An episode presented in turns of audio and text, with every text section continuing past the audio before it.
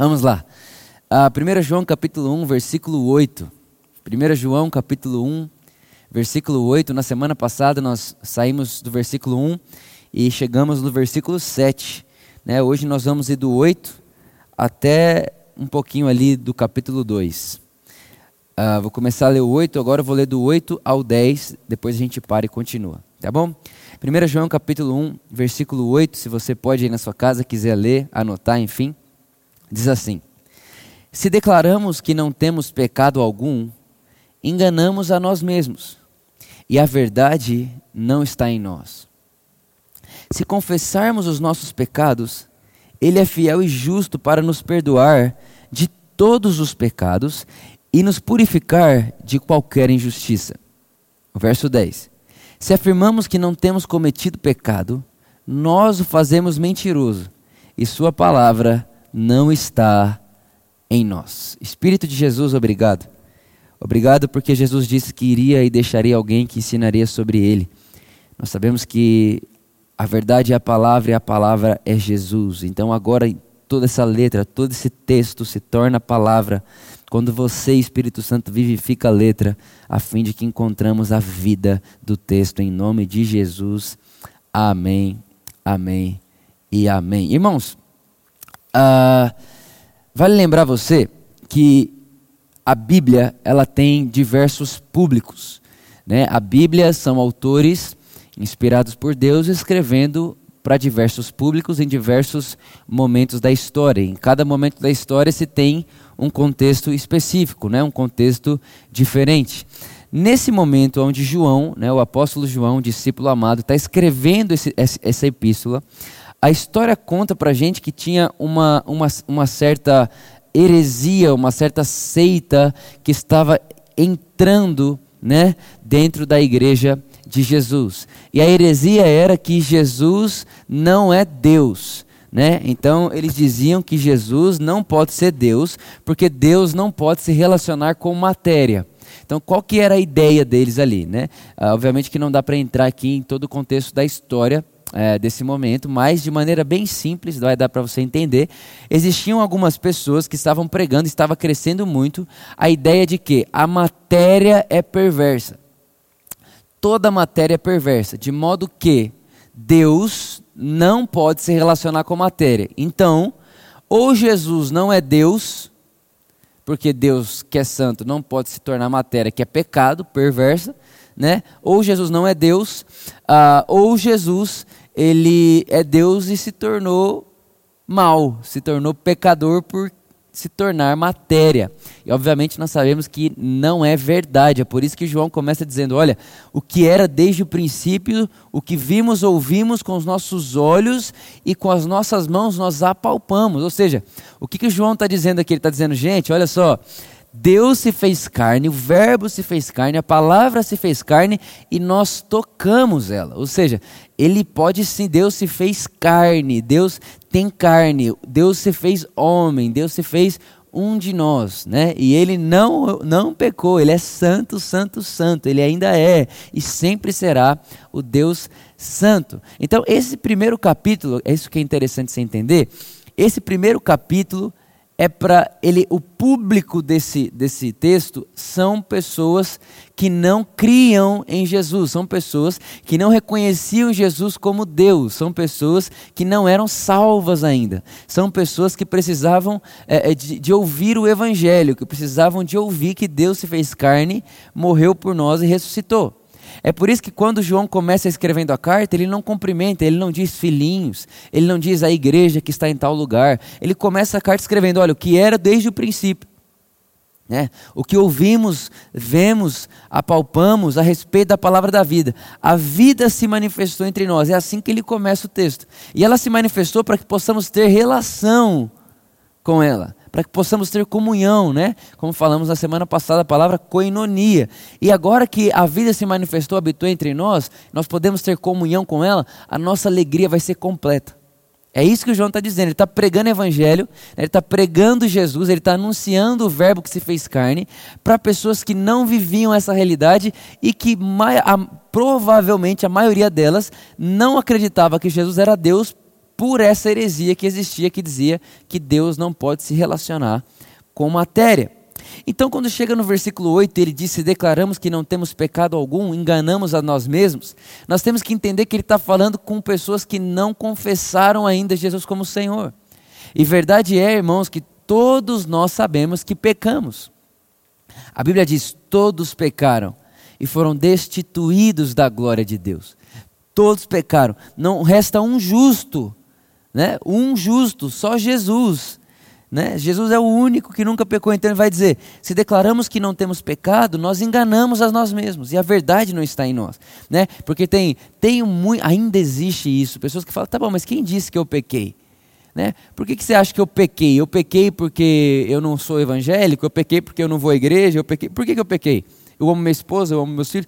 O que, que eu pequei? E nós temos que entender, irmãos, que Pecar é questão de natureza, nós nascemos desse pecado. E pecado para Deus é não viver a vida do tipo dele, né? E a vida do tipo de Deus é o amor, então pecamos quando não amamos. Então a verdade é que quando olhamos para alguém com inferioridade, ou a, Bíblia, a Bíblia mesmo diz, quando eu olho e penso algo ruim sobre alguém, isso já, já reflete uma natureza pecaminosa e eu preciso do perdão de Deus. Então não tem como alguém dizer que nunca pecou. Né? Não tem como. Então, se conf... agora ele fala: olha, se declaramos que não temos pecado, nós mentimos. Porém, se nós confessarmos os nossos pecados, Ele é fiel e justo para nos perdoar de todos os pecados e nos purificar de qualquer injustiça. Presta atenção, irmãos. Se afirmamos que não temos cometido pecado, nós o fazemos mentiroso e a Sua palavra não está em nós. Ele continua. A continuação é o versículo 1 do capítulo 2. Caros filhinhos. Repara que agora ele muda o público. Presta bem atenção nisso. Capítulo 1, ele está falando, ele está pregando para pessoas que não tinham a relação da vida da igreja, pessoas que estavam ouvindo o evangelho, pessoas que não criam em Jesus, pessoas que não tinham Jesus como Deus que se fez carne, né, e que salvou a humanidade pendurado na cruz. Ele está falando com essas pessoas. Então, para elas, olha só isso. Para essas pessoas, João fala: se vocês falam que não tem pecado, vocês estão mentindo, porque todos pecamos. Todos pecaram. Né? Mas não é desesperador, isso é uma boa notícia. Todos pecaram, mas nós temos em Cristo, o Deus que se fez carne, né? que nós vimos, ouvimos e apalpamos, nós temos nele perdão de pecados. Agora, quando ele começa o capítulo 2, que obviamente na época não era um capítulo, né? Eles escreviam, são cartas, elas vão sendo, elas vão sendo, elas foram juntadas no tempo. Né? Ele vai dizer, caros filhinhos, repara, agora ele muda o público. Agora ele está falando com a igreja. Agora ele está falando com pessoas que ele considera seus filhos espirituais. Né? Se você ler 2 João, 3 João, ele vai tratar as pessoas dessa mesma maneira. Meus filhos na fé, meus filhos, meus filhos amados. Né? Então agora ele muda o público. Agora ele está falando igreja. Caros filhinhos, essas palavras vos escrevo para que não pequeis. Olha que loucura. Né? Um pouquinho acima ele fala: se você diz não ter pecado, você mente e faz de Deus mentiroso. Um pouco para baixo ele diz: eu digo, digo-vos essas coisas para que vocês não pequem. Parece até que ele está se contradizendo, tipo, João, você não acabou de falar para mim que quem diz não pecar faz Deus mentiroso? Agora você está dizendo que eu devo pecar? Irmãos, nós temos que entender o público. Aquele que nunca confessou que Jesus é o Senhor, ele não pode dizer não ter pecado e não viver uma vida de pecado, porque é pecado viver sem o tipo de vida de Deus. A, vida de Deus é o amor, a vida de Deus é o Cristo. Né? É rejeitar Jesus, é dizer que eu não preciso de Jesus para viver uma vida de salvação, de vida de verdade. Né? Esse é o pecado, é, é o anular a cruz de Jesus, é como se eu não precisasse dela. Então, para você, você não pode dizer de forma nenhuma que você não, não é pecador. Você é. Né? Então, porque se você não é, porque Jesus veio. Quando ele continua e fala agora com a igreja, caros filhinhos, essas palavras vos escrevo para que não pequeis. Ele tá, mudou o público, agora ele está falando com a igreja. Ele está falando com pessoas que confessam Jesus como Senhor. Ele está falando com pessoas que foram justificadas. Ele está falando com pessoas que já confessaram que, que eram pecadoras. E quando confessamos que somos pecadores, não somos mais o que éramos. Agora nos tornamos a justiça de Deus em Cristo Jesus. Então agora João mudou o público. Irmãos, oh meu Deus. Ah, se a gente conseguisse entender os públicos que os textos se referem. Né? Quando a Bíblia fala comigo, quando o texto está falando a respeito de mim, e quando a Bíblia está falando a respeito do que eu era, ou quando a Bíblia está falando a respeito do que haveremos de ser. Isso é muito poderoso, né? Então eu falo essas coisas para que vocês não pequem. Então, Vitor, igreja, eu falo essas coisas para vocês para que vocês não pequem. Irmão, você acha que ele iria pedir uma coisa para a gente que é impossível de fazer?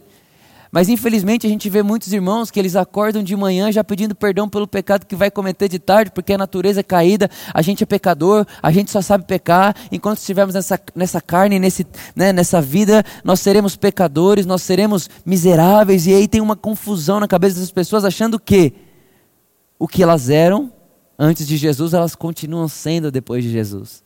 O que não é verdade, irmãos.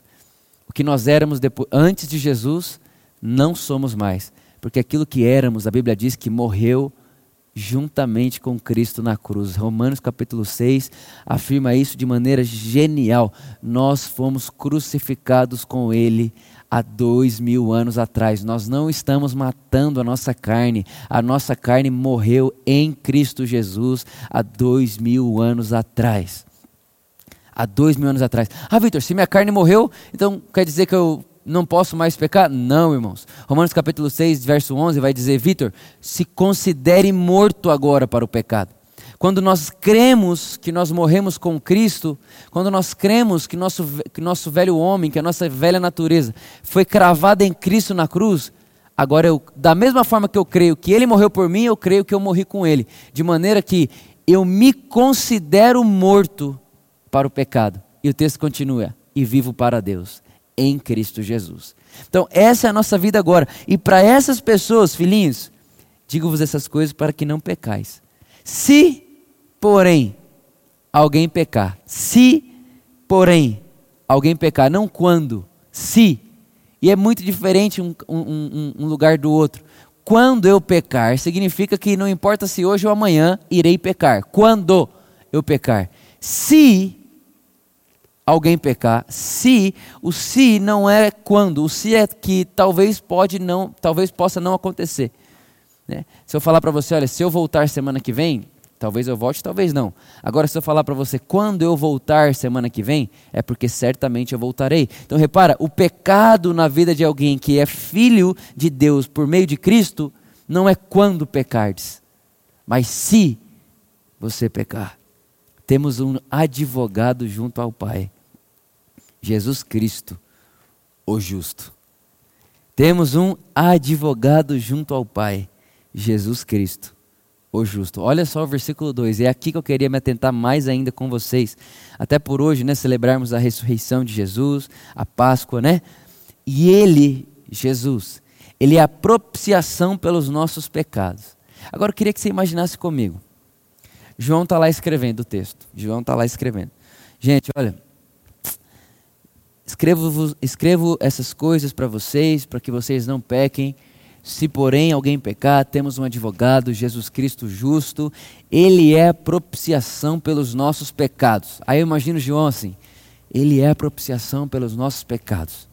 Aí ele continua, peraí, não só pelos nossos pecados, mas pelos pecados de todo o mundo. Irmãos, imagina só, João, ele está escrevendo, e enquanto ele escreve, obviamente ele visualiza.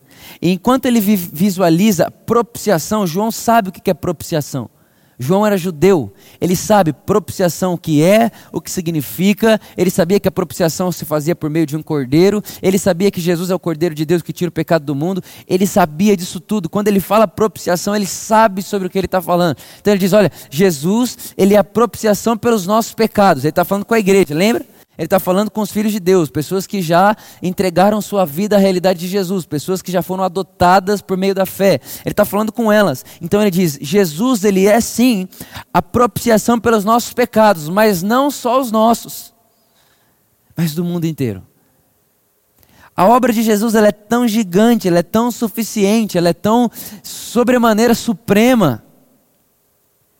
E quando ele morre, ele não morre só por nós Repara, o público dele é, é os salvos. Não morre só por nós, ele morre para que todos possam crer. Gente, o que eu estou querendo dizer aqui para você é: o que nós precisamos ter na, na, nossa, na nossa língua, na nossa voz, na nossa vida, é exatamente a sensação que João teve nesse verso 2. Ao mesmo tempo que ele olha para a igreja e fala: gente, uau, ele é a propiciação pelos nossos pecados. Ele está nos relembrando de uma outra coisa, como quem diz, Vitor, ele é a propiciação pelos nossos pecados, mas não podemos nos esquecer que ele também é a propiciação pelo pecado de toda a humanidade. Então nós precisamos viver uma vida certos de que Jesus é supremo e suficiente para que haja, presta atenção no que eu vou dizer, para que haja, existe provisão de perdão para todas as pessoas da humanidade. Agora, o que nós precisamos fazer é contar a elas, presta bem atenção, é contar a elas que existe perdão. Com certeza alguém ouvindo isso já vai falar, pronto, mais uma coisa que ele fala, ele está dizendo que está todo mundo sendo salvo. Eu, é universalista, eu não estou dizendo nada disso. Eu só estou dizendo que Jesus tem poder suficiente, que a obra da cruz ela é tão gigante, ela é tão sobremaneira suprema, que tem poder sim para perdão do pecado da humanidade inteira. E a Bíblia diz que, que a vontade de Deus é essa. Agora, Vitor, todos serão salvos? Os que creem vão ser salvos. Agora a Bíblia diz: como crerão se não há quem pregue? Qual que é o meu apelo aqui com essa, com, essa, com essa mensagem, com esse texto? É que não tem como crer se não há quem pregue. Nós que temos a mensagem, nós precisamos pregar. E pregar o quê? Pregar que Jesus é a propiciação pelo pecado de todo mundo. É chegar no, alguém falar assim: olha, existe provisão de perdão para você. Da mesma forma que eu fui perdoado, era, era o pecador e não sou mais, agora sou filho de Deus, justo, amado, remido, né, justificado, abençoado, próspero por causa de Cristo. Você também tem acesso a esse lugar e é de graça. Você não tem que comprar o perdão de Deus, você não tem que dar nada para Deus para Deus te dar de volta. A verdade é que Jesus já pagou pelo meu pecado, no mesmo dia que ele pagou pelo meu, ele pagou pelo seu. A mesma obra da cruz. É por isso, irmãos, que Paulo vai dizer em 2 Coríntios capítulo 5, irmãos, Deus estava em Cristo reconciliando o mundo. Não a igreja evangélica, não a igreja católica, não os cristãos. Deus estava em Cristo reconciliando o mundo. E nós carregamos a mensagem é da reconciliação. E por que, que nós carregamos a mensagem da reconciliação? Porque Jesus ressuscitou. Se ele não tivesse ressuscitado, irmãos, nós estaríamos perdidos. Mas porque ele ressuscitou, porque ele está vivo, nós temos segurança. Eu me lembro uma vez que eu falei que na igreja vale muito repetir essa fala. Quando você vai no mercado, vamos supor, você foi no mercado, você gastou lá 500 reais de compra. Né? E aí você vai lá, você termina a sua compra, você paga. Quando você paga a conta, a mulher do caixa pega o dinheiro, é, ou passa o seu cartão, e ela vai te dar um recibo. Ela vai te dar um recibo e nesse recibo vai estar tudo que você gastou. Né? E aí você tem um recibo ali que é um comprovante que o seu pagamento foi aceito. Aí você pega suas compras, sai do mercado, está indo para sua casa. Quando você está indo para sua casa, a polícia te para. Quando a polícia para você, ela fala assim: olha, é, eu tenho uma acusação contra você, e a acusação que eu tenho contra você é que você roubou esse supermercado. Você acabou de roubar essa, é, toda essa sacola aí, tudo que você está vivendo aqui, ó, todas essas compras, você acabou de roubar ali no mercado. Aí você vai olhar para ele e falar assim: não, eu não roubei, eu não sou ladrão. Fala, não, você roubou, eu tenho uma denúncia, eu tenho uma acusação contra você. O que, que você vai fazer? Você vai tirar o comprovante vai falar assim: seu, seu guarda, o comprovante está aqui. Eu paguei essa conta. Essa conta está paga. Eu não estou levando essas compras para casa por misericórdia. Eu estou levando essas compras para casa por direito. Eu paguei, por isso eu tenho direito de levar isso para minha casa. Alguém olha e fala: tá bom, Vitor, o que isso tem a ver com a ressurreição? Tudo. Jesus é o pagamento perfeito. E a ressurreição de Jesus é o recibo do pagamento. Irmãos, a verdade é que Jesus ressuscitou porque o pagamento foi aceito. Toda a ira contra o pecado da humanidade que o Pai tinha, que Deus que é santo, justo que ele se ire com o pecado, toda essa ira, Jesus, Isaías capítulo 54 diz que ele veio pagar. E se ele ressuscitou é porque o pagamento foi concluído com sucesso.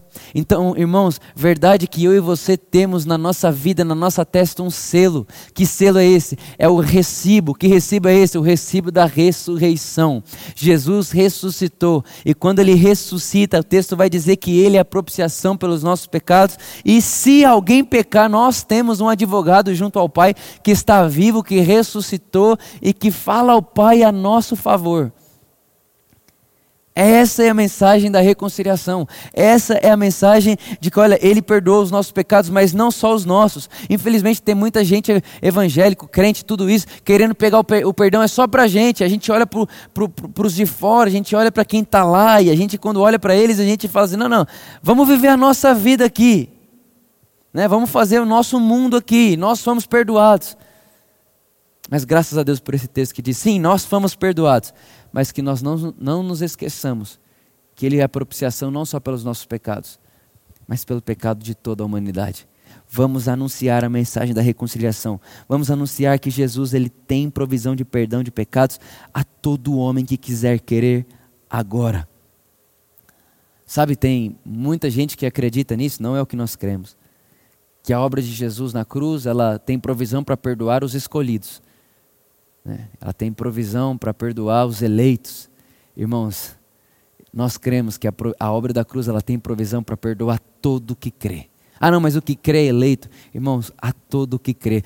Nosso papel não é saber ou pensar quem é o eleito, quem não é, quem é o escolhido, quem não é. O nosso papel é olhar para a humanidade e dizer: Deus amou o mundo de tal maneira que deu seu Filho unigênito para que todo aquele que nele crê não pereça, mas tenha a vida eterna.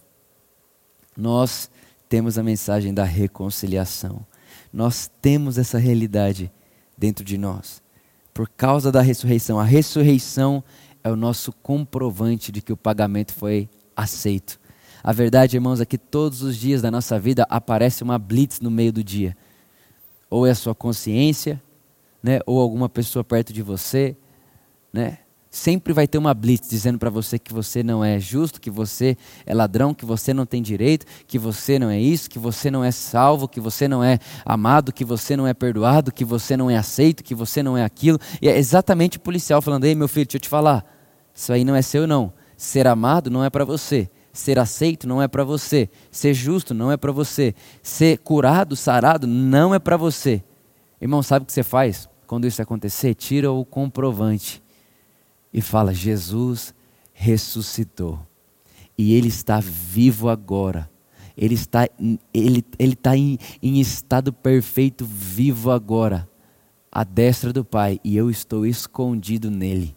Eu estou dentro dele, onde ele está, eu também estou. Eu estou assentado em Cristo Jesus. Repara, quando essa consciência vem sobre nós, irmãos, não tem mais blitz que para a sua vida. Não tem mais perseguição que para a sua vida. Não tem mais más notícias que para a sua vida. É Jesus. Eu tenho um comprovante no meu interior. Jesus está vivo. Jesus não só morreu, mas ressuscitou. Ele morreu para perdão de pecados e ressuscitou, Romanos 4, 25, para nossa completa justificação. Ontem eu estava conversando com o Reinhard, ontem à noite, inclusive muita saudade dele por aqui. Eu estava conversando com ele e ele disse assim para mim: Vitor, foi muito bom isso que ele disse. Ele falou: Vitor, uh, se Deus quisesse, olha só isso.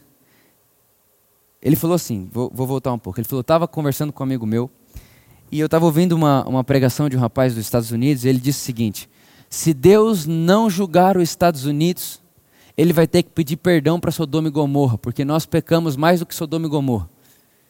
E o Reinhard ouviu aquilo e ele ficou chocado.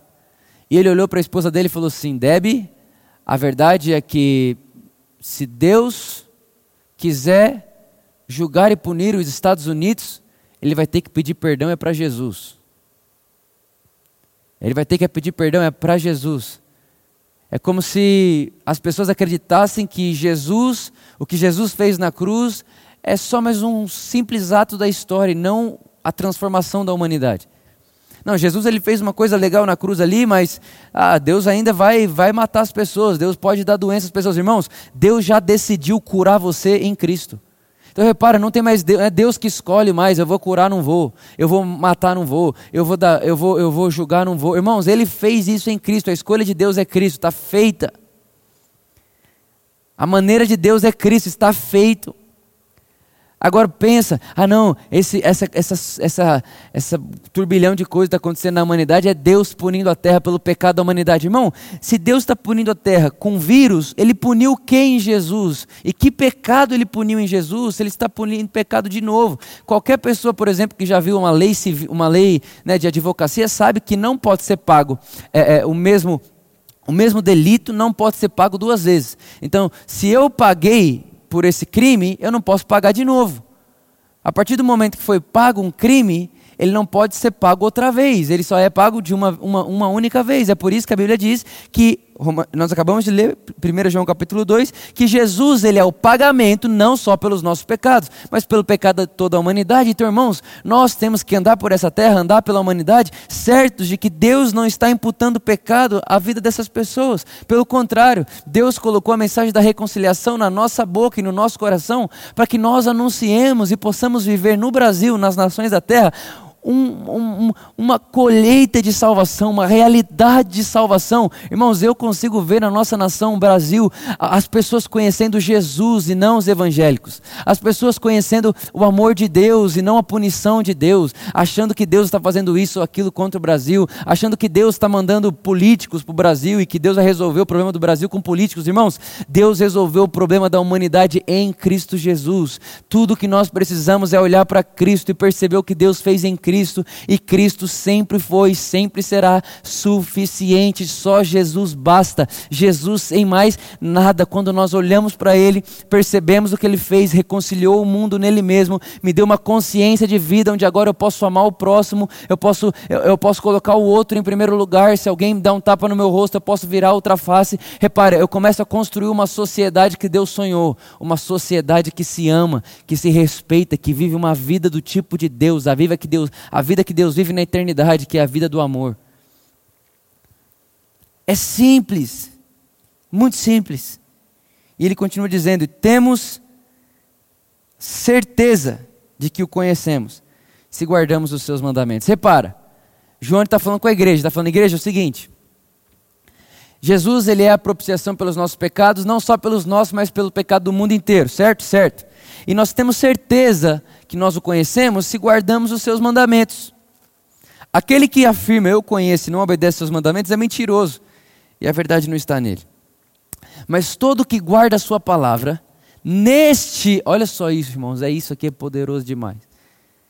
A todos o que a todo o que guarda a sua palavra, nós sabemos que a palavra é Jesus, o verbo, o próprio João disse isso no evangelho. João disse isso no primeiro capítulo também aqui da epístola. Mas todo que guarda a sua palavra, neste o amor de Deus tem verdadeiramente se aperfeiçoado. O amor de Deus, não amor por Deus. O amor de Deus tem se aperfeiçoado em nós. Quando? Quando permanecemos em Jesus e quando obedecemos o seu mandamento. Aquele que declara permanecer nele deve andar como ele. Irmãos, olha só, hein? Quem declara que permanece nele deve também deve andar como ele andou. Irmãos, a pergunta é como Jesus andou? Como Jesus andou? E que mandamento é esse, né? A gente, às vezes, a gente fala tanto do evangelho que vem a palavra mandamento, a gente, ah, não, mas mandamento é lei, mandamento é regra, mandamento é Moisés. E não, existe a lei de Deus, né? e ela é maravilhosa, ela não é contra nós. A lei de Deus é o amor. A lei de Deus, você pode continuar lendo, irmãos, não é invenção minha, não. Ele vai dizer: olha, amados, não vos escrevo mandamento novo, senão mandamento antigo, o, que, o, qual, o, o qual tendes desde o princípio. Né? Ora, esse mandamento antigo é a palavra que ouvistes, todavia, o que vos escrevo é um mandamento novo, o qual é verdadeiro nele e em vós, pois as trevas estão se dissipando e já brilha a verdadeira luz. Aquele, aquela pessoa que diz estar na luz, mas odeia seu irmão, continua a vagar sobre as trevas. Versículo 10 quem ama o seu irmão permanece na luz e nele não há motivo de tropeço. Irmão, você vai continuar, isso aqui vira uma loucura. João chega a dizer assim: ó, quem ama nasceu de Deus. Ele diz: quem ama nasceu de Deus. A forma de se encontrar Deus é vendo o amor. Ou seja, se falta amor, logo falta Deus. Se tem Deus, logo transborda amor.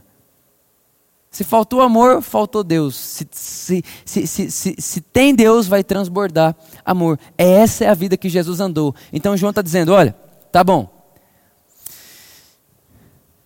Vocês que nunca confessaram que Jesus como Senhor da sua vida, você precisa entender que, você, que todos pecaram, então destituídos da glória de Deus. Esse é o motivo da lei. A lei foi dada para isso, para ressaltar o pecado. A lei que eu estou dizendo agora, a lei de Moisés, né? A lei do, olha, você faça isso, isso, isso, isso, isso, e se você desobedecer qualquer um desses mandamentos, você é julgado por todos, como se tivesse desobedecido a todos os mandamentos. Essa é a lei que eu estou dizendo, tá? Então, para você que não confessou Jesus ainda, né, que não recebeu Jesus ainda, é impossível você falar que nunca pecou. Impossível. Tanto que Jesus vem para a terra e fala: se vocês acham que adultério é se deitar com a mulher do próximo, deixa eu mostrar para vocês que é pior do que isso. Só de você pensar numa mulher que não é sua, você já adulterou no seu coração. Então, todos pecaram, estão destituídos da glória de Deus. Vocês precisam de um Salvador. Todo aquele que confessa que não pecou, está dizendo que Deus é mentiroso, porque para que Deus enviaria Jesus se você não pecou? Né? Então, é, é, é esse o texto que João está dizendo. Agora, quando você confessa Jesus, ele muda o público. Ele fala: Meus filhinhos, os filhos de Deus que creem em Jesus, eu digo essas coisas a vocês para que vocês não pequem. Porém, se alguém pecar, temos um advogado diante do Pai, Jesus Cristo justo. Ele é a propiciação, irmãos. Ele é, ele não tem, ele é a propiciação pelos nossos pecados. Mas não só pelos nossos pecados, mas pelo pecado de toda a humanidade. Então, Vitor, nunca limite perdão de pecados só para você. Viva uma vida contando às pessoas que aquilo que está sobre você está liberado de graça para que esteja sobre elas. Não faça pedágios no caminho do Evangelho.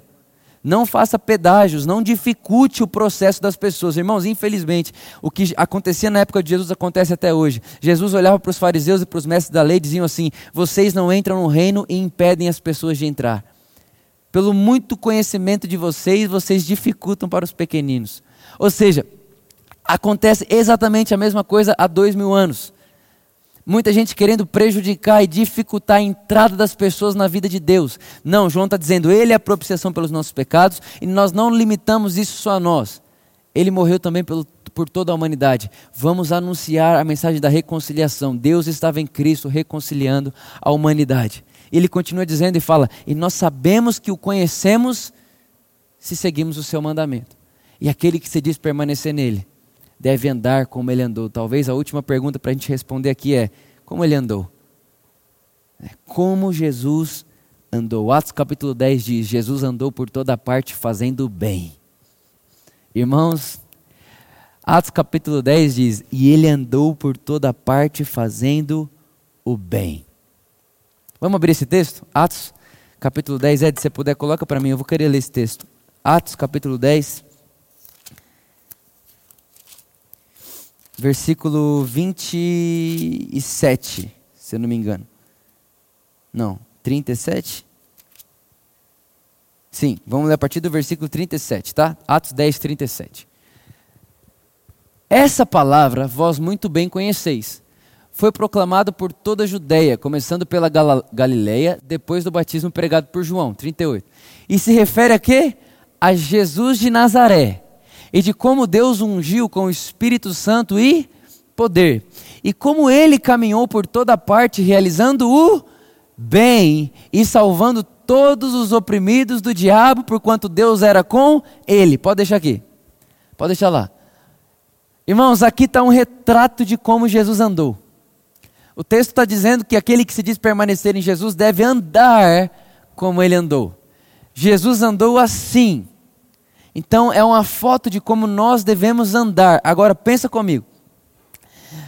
Quando se fala isso, pode se gerar um, um erro de gerar na, na, no ouvinte o seguinte: tá, então Jesus andou assim, eu tenho que andar assim. Aí a pessoa sai se esforçando para andar e fazer o que Jesus fez. Ela começa a se esforçar e ela começa de alguma forma a querer fazer isso aqui com a força do seu braço. O que é muito decepcionante. João capítulo 15, versículo 1, Jesus disse: Eu sou a videira, vocês são os ramos. Permaneçam em mim, e se você permanece em mim, você vai frutificar. Irmãos, os ramos não precisam de esforço para dar o fruto da videira. Para você ser alguém que frutifica na videira, basta você permanecer. Então repare, irmãos, essa vida, a vida do tipo de Jesus, a vida que Jesus viveu na terra, não se conquista no esforço, mas na permanência nele. Quando nós permanecemos em Jesus, o fruto é a vida dele.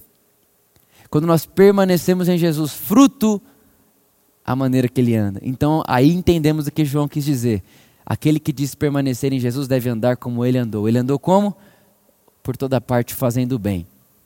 Sabe, tem um texto muito bonito lá em Romanos. O apóstolo Paulo fala assim: Vitor, não se deixe vencer pelo mal, mas vença o mal com o bem. Vença o mal com o bem. Ele diz mais: ele, Vitor, não negue quem te pede, não cobre quem te deve. Vença o mal com o bem.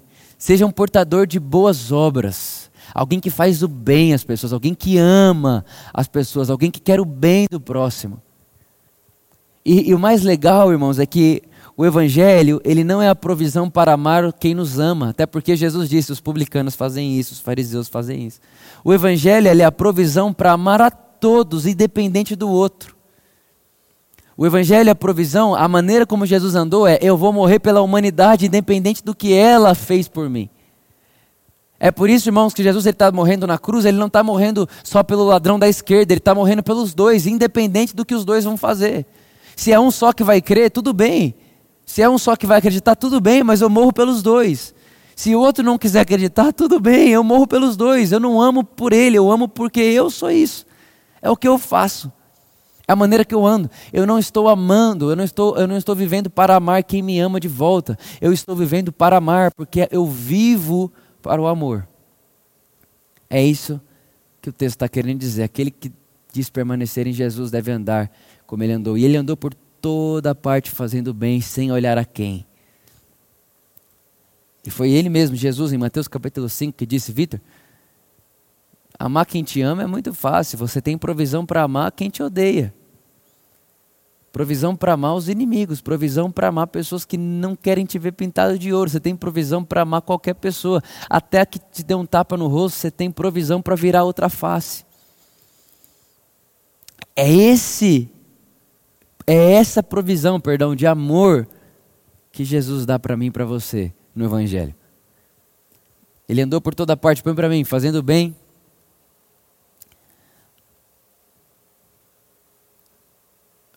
Realizando bem e salvando os oprimidos pelo diabo. Irmãos, nós temos que ter compaixão das pessoas. Qualquer pessoa que vive uma vida fora do amor, fora do evangelho, vive oprimida. Não existe alegria fora do amor, plena, satisfação plena, fora da graça de Deus. Não tem como uma pessoa que não se entrega ao amor ao próximo. Não tem como uma pessoa que não se entrega a, a, essa realidade de que eu sou amado por Deus, que eu não estou em dívida com Ele. É impossível essa pessoa não viver uma vida de, de oprimida, triste. Parece que não tem sentido, é por isso que você vê gente que parece que conquistou tudo na vida, sucesso físico maravilhoso tem dinheiro, casamento parece lindo, os filhos parecem lindos, tudo parece muito lindo, mas no interior não tem vida. Por quê? Porque a vida, irmãos, a vida da vida é Jesus. A existência sem Jesus é só existência. Quando Jesus aparece, então a existência se torna vida. E agora podemos respirar a vida e viver a vida.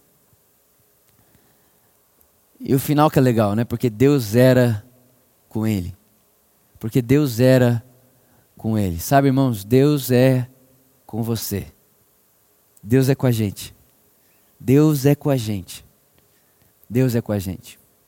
Independente do que aconteça, independente do que vá acontecer ou aconteceu, Deus é com a gente. Nós andaremos por toda parte fazendo bem livrando as pessoas da opressão do diabo, desse mal que é a vida sem Deus, desse mal que é a vida sem o amor. Nós, nós vamos fazer tudo isso, não porque nós nos esforçamos para isso. Nós vamos fazer tudo isso porque Deus é com a gente. Deus está em nós. Né? Como nós falamos na última mensagem do, do, do, da série Espírito da Adoção, o Deus em mim. Não é só Deus comigo, é Deus em mim. Por isso que Paulo vai dizer em Colossenses capítulo 2: o mistério que estava oculto e a nós foi revelado é Cristo em nós, esperança da glória. Meu querido irmão, minha querida irmã, eu estou dizendo para você que existe provisão em nós para viver uma vida onde? Eu sei que sou perdoado, eu sei que Jesus tem a obra de Jesus é suficiente para perdoar todas as pessoas e eu não vou reter isso para mim, eu vou espalhar isso de tal forma que eu andarei como Jesus andou, por toda parte, vencendo o mal com o bem. Não dando ao outro o que ele deu a mim, não dando ao outro o que ele daria a mim, mas fazendo ao outro aquilo que eu sou. Eu não tenho amor, eu me tornei amor com Deus.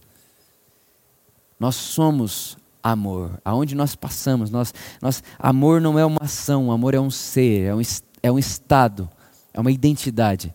Nós somos amor. Não existe um lugar mais alto do que esse na vida, irmãos, aonde o amor tomou conta de nós. Nós nos sentimos amados e aptos para amar. Esse é o Evangelho. E essa é a vida que Jesus viveu. Essa é a vida que Ele nos proveu para que vivêssemos. E tudo isso nós só podemos viver, nos alegrarmos e falar porque Jesus ressuscitou. Se Ele ressuscitou, nós ressuscitamos com Ele. Efésios capítulo 2. Eu vou ler. Efésios capítulo 2. Nem estava aqui, mas eu vou ler. Efésios capítulo 2, versículo. Efésios capítulo 2, versículo 6. Deus nos ressuscitou com Cristo e com Ele nos entronizou nos lugares celestiais. Meu Deus! Para revelar nas eras vindouras a suprema riqueza da Sua graça. Por intermédio da Sua bondade para conosco em Cristo Jesus. Deus nos ressuscitou. Irmãos, nós celebramos a Páscoa e nós gostamos muito de dizer que Jesus ressuscitou. Mas eu quero dizer para você, você também ressuscitou em Cristo Jesus. E quando você ressuscita em Cristo Jesus, é dado a você a provisão para viver a vida do tipo dele. A vida do tipo dele é viver uma vida fazendo bem, sem olhar a quem, livrando as pessoas de uma vida de opressão, porque Deus está com você.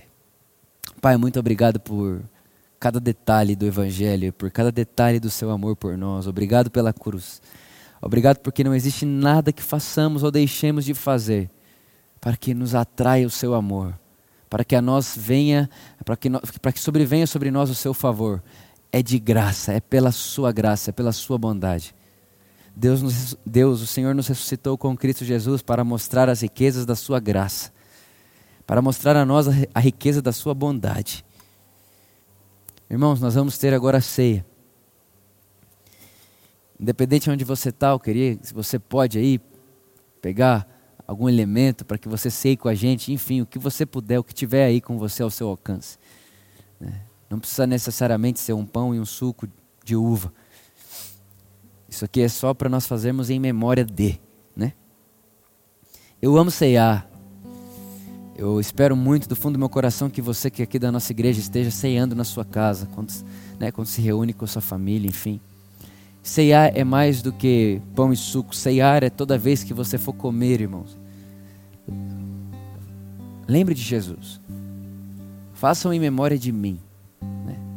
O apóstolo Paulo vai dizer que muitos de nós morrem fraco, cansado e antes da hora, por não discernirmos, não discernirmos o corpo de Cristo não discernir o que aconteceu na cruz com o corpo de Cristo. A Bíblia diz que o mesmo Espírito que vivificou os corpos, o corpo mortal de Jesus, vivificará os nossos corpos mortais.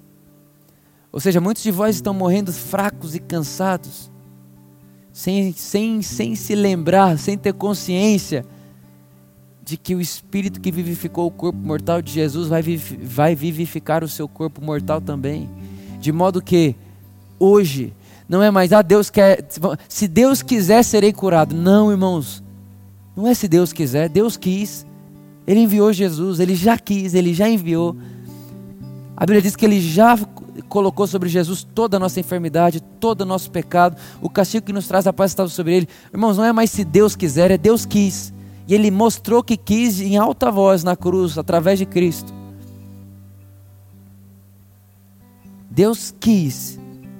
Ele não muda sua vontade. Se ele quis, ele quer. O que ele era, ele é. Por isso, em Cristo, Deus escolheu te sarar. te perdoar. Em Cristo Ele já escolheu. Não é mais se Deus quiser.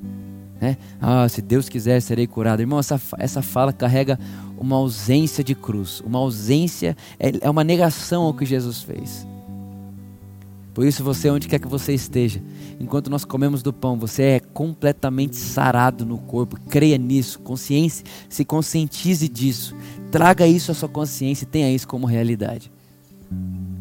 Pai, muito obrigado pelo pão. Obrigado pelo pão que simboliza o corpo de Cristo. Obrigado porque Jesus. Obrigado. Porque o castigo que nos traz a paz estava sobre ele, pelas suas feridas nós somos sarados. Enquanto comemos do pão, que é o corpo de Cristo, nosso corpo entra em estado, ele se alinha à perfeita vontade de Deus, que é saúde, vida e paz.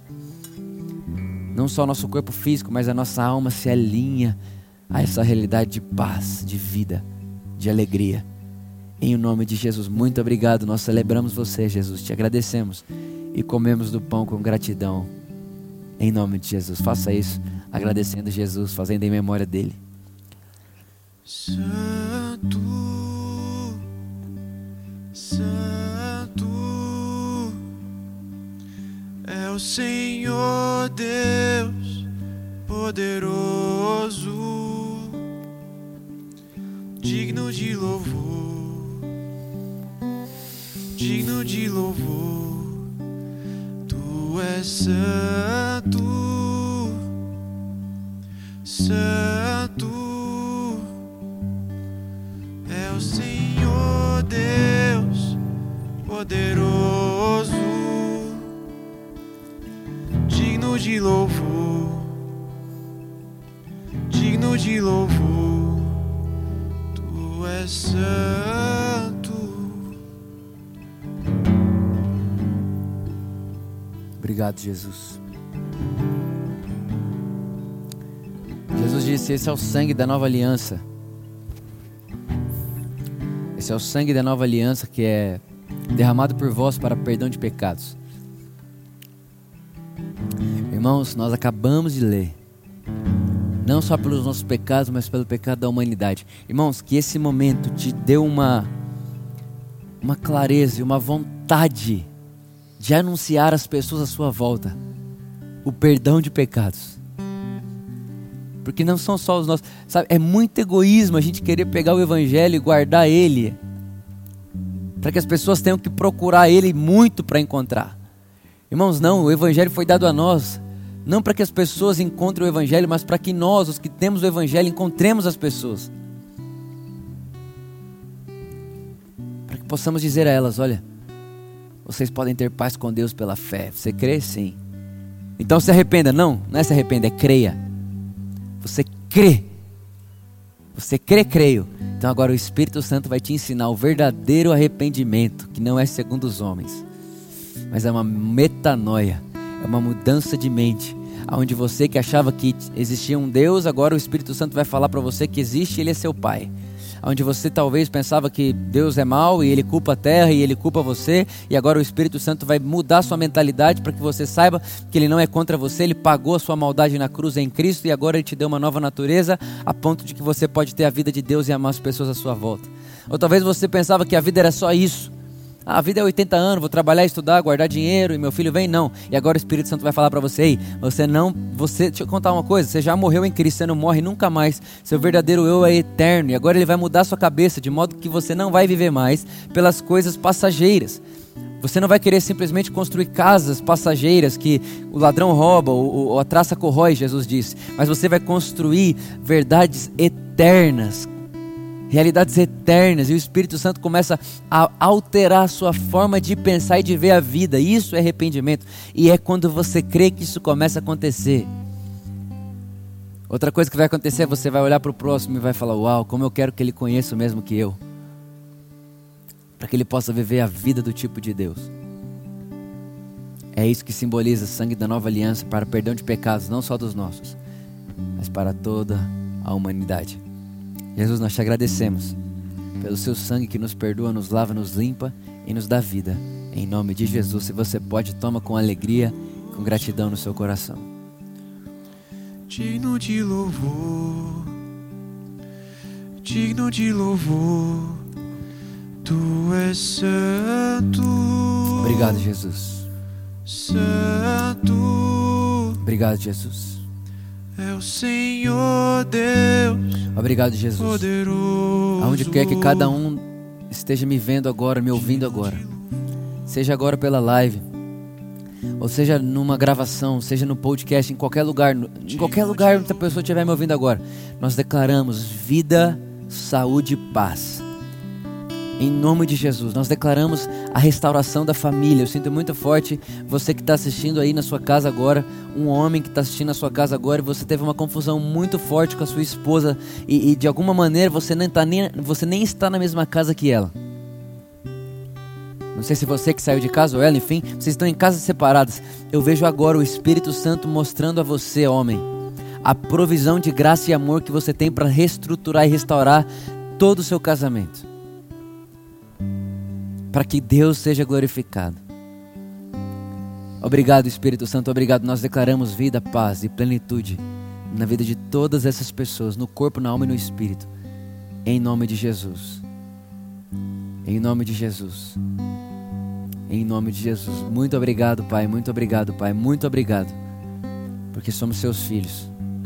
Estamos escondidos e habitamos debaixo de uma proteção poderosa que nunca será atingida independente do que aconteça. Em nome de Jesus, obrigado, Pai. Muito obrigado. Te celebramos. Amém. Amém. E amém. Queridos irmãos, uma ótima semana para vocês, cheia de vida, de paz e de evangelho.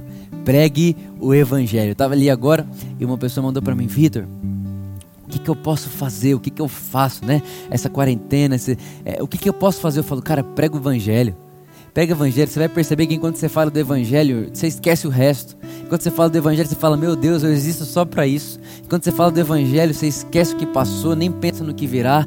O medo do, do futuro acaba e a ansiedade do passado acaba também. Você fala, eu quero viver o hoje, eu quero ver as pessoas ouvindo essa verdade. Escreve na internet, põe na internet, fala com sua família, fala com seus amigos.